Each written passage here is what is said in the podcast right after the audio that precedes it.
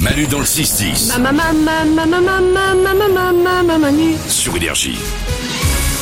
Voici comme chaque jour des réponses à des questions, à vos questions que vous posez sur l'application Manu dans le 610 en envoyant un message vocal et tous les matins Valou répond à tout. Une question sur une expression qu'on entend trop peu souvent. Une petite question pour Valou. Euh, J'aimerais savoir d'où vient l'expression frais comme un gardon. Frais. Mmh. Cette magnifique expression frais comme un Non, gardon. Ce qui est marrant avec toutes ces questions sur les expressions, c'est que c'est des expressions qu'on utilise plus ou moins, mais on s'est jamais demandé pourquoi. Oui, c'est ça, on se pose jamais la question.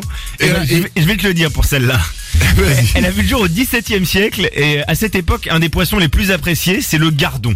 Euh, non pas pour son goût, parce qu'il n'est pas spécialement bon, mais pour une autre qualité, puisqu'il se conservait très longtemps. On pouvait le faire sécher et il se conservait vraiment pendant plusieurs semaines, voire plusieurs mois. Mais à quoi ça sert de le faire sécher s'il est pas bon Et ben à l'époque, on, man- bah, il y avait des cas de famine à l'époque. Donc en gros, c'était bien d'avoir du stock de poissons, Ah, tu vois, et de le garder. C'est Et donc- vexant non, quand t'es un poisson de te dire que tu vas te faire manger juste parce qu'il y a la famine. Ouais, c'est un peu ça. Bon, en ouais. même temps, c'est vexant de se faire bouffer. Ouais, il a pas envie. Bon bref, on se comprend. Et donc le gardon, il faisait référence en termes de fraîcheur et sur les marchés pour vanter euh, les mérites d'un poisson, on disait regardez mon poisson, il est aussi frais qu'un gardon.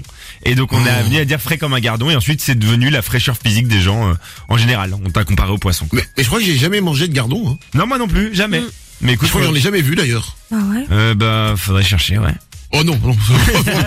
Franchement, j'ai pas envie de me niquer mon week-end. D'accord. Foutez la paix au gardon. Une autre info. Laetitia se pose une question sur une chanson qu'on connaît tous. D'où vient la chanson Joyeux anniversaire Parce qu'elle est internationale. Merci beaucoup. C'est international, c'est ah Bah oui, oui. Happy Bah- Birthday. Ah bah oui. Happy C'est Birthday même air en partout. anglais, Feliz Compleaños, Compleaños, Zum Geburtstag viel Glück euh, Oui. en Allemagne, Manu. Et ils chantent pareil. Zum Geburtstag, viel Glück. Exactement, ouais, ouais, exactement. La- L'allemand, bon, c'est pas la, la langue la plus belle du monde, mais il y a des mots rigolos comme Gluck. C'est mignon. C'est vrai. Euh, la mélodie de Happy Birthday, elle remonte à 1893. C'était deux sœurs américaines, deux institutrices, qui, pour accueillir euh, leurs élèves en classe, chantaient Good Morning to All, Bonjour à tous. J'ai retrouvé un vieil enregistrement. Écoutez. Give the morning to you. Give the morning to you. Donc c'était ça les paroles, c'était Good Morning. En fait, mal. elles, elles souhaitaient bienvenue à leurs élèves en chantant ça. Et euh, les élèves ont tellement aimé cette chanson qu'ils ont commencé à la chanter un peu à leurs copains. Elle s'est répandue dans tout le pays et on sait pas exactement comment ça a switché. Mais en 1912, on retrouve la première trace écrite de Joyeux anniversaire, donc Happy Birthday. Mais il n'y a jamais eu de, de- on sait pas qui sont les compositeurs originaux. Probablement, il y a eu un juge qui a rendu une décision parce qu'il y a des, des entreprises qui ont commencé à vouloir demander des droits sur cette chanson. Ils ont D'accord. dit, euh, nous, c'est notre chanson, versez-nous des droits. Et il y a un juge en 2015 qui a statué, qui a dit, c'est probablement un groupe d'enfants de 5 ou 6 ans euh, qui ont inventé les paroles et qui ont jamais été dédommagés pour ça. Donc il a dit, il n'y a pas de droit sur cette chanson. C'est beau. Elle est dans le C'est une domaine belle public. histoire. Ouais, une belle Merci histoire. beaucoup. Une dernière info Toto se pose une question qui mêle bouche et sommeil. J'ai une question pour toi, Valou.